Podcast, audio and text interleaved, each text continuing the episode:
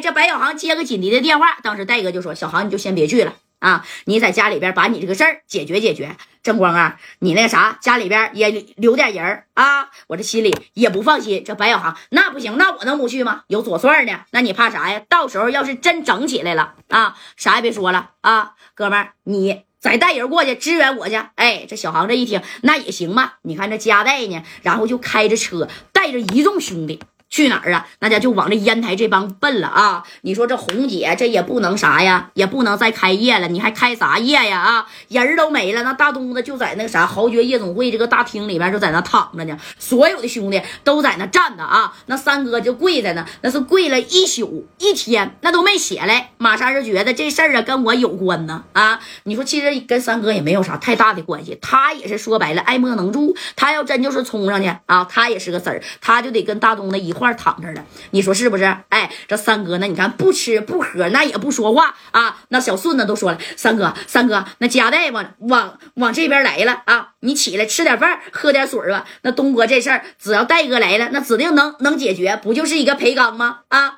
是不是？咱咱咱咱咱咱给他这这咱给他销户不就完了吗？对不对？咱也不是没没整过，你快起来！哎，怎么叫这个马三儿？你知道吧？这马三儿啊，那家都不起来，就在那跪着啊，因为马三儿。接受不了，我的好兄弟，你说在我眼皮底下亲眼被人家啪哎给隔着这个喉咙骨了，那三哥呀，那这心里边啊，那家伙拧好几个个啊，哎，知道跪到啥呢？你说。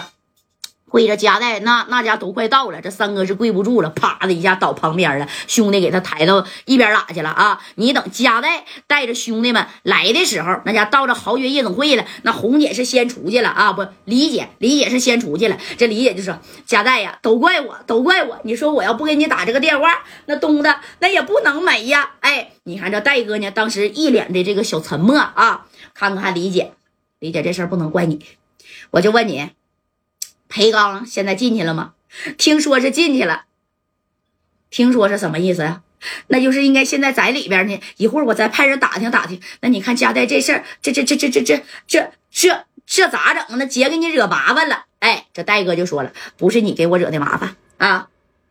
这事儿呢，不能怪你，要怪就怪我疏忽大意了，要怪就怪我派兄弟到这儿来太少了，要怪呢就怪三哥，怪马三儿。啊，就贪图享乐，是不是？哎，你看加代在门口就这么喊呢，那三哥就躺在那儿，都听见加代说的这话了。那三哥这也是后悔呀，他要是不跟那个小妹妹儿，对不对？浪费了两个多小时的时间，你说也许大东子就不会被裴刚销户去。哎，这也是这个谁呀？马三真正的内疚之处啊啊！但是三哥打死他都不可能说出来，知道不？这事儿就只有顺子知道。那顺子咱再傻他也不能说呀。紧接着你看啊，这加代就进来了，三哥在旁边那家就在这靠着啊。这戴哥进来以后。啪！直接也是跪在了大东的这个灵前啊，哐哐的，你看这一众兄弟啊，当时哎，就是给他行了一个大礼。当时你看戴哥就对着大东的这小尸身就说了：“东子，你放心啊，这个仇戴哥一定给你报。”啊，不管是裴刚，我也不管裴刚在当地的社会他们有多厉害，我也不管他是多么黑白通吃的主，你就看戴哥今天啊，怎么给你一个交代？我要是不给你报仇，你看这戴哥在旁边，啪家伙的，这啥拿一个大啤酒瓶子，啪嚓一下子啊，就摔碎了啊！我就是这个酒瓶啊，戴哥那个那那那都起誓了，就我势必我得给裴刚啊，那我得给给给他销户啊，对不对？但是你不能明目张胆的啪啪就给人干没了，哎，那玩意儿。不有点找麻烦呢？好歹你这是在烟台，你不是在四九城，你也不是在深圳，对不对？那能说给谁销户，那就给谁销户的吗？你看马三就在这，贾代，都怪我呀！我他妈亲眼看见裴刚用那弹簧针给大东的喉咙骨给割的，你是不是贪玩了啊？以后有脸没？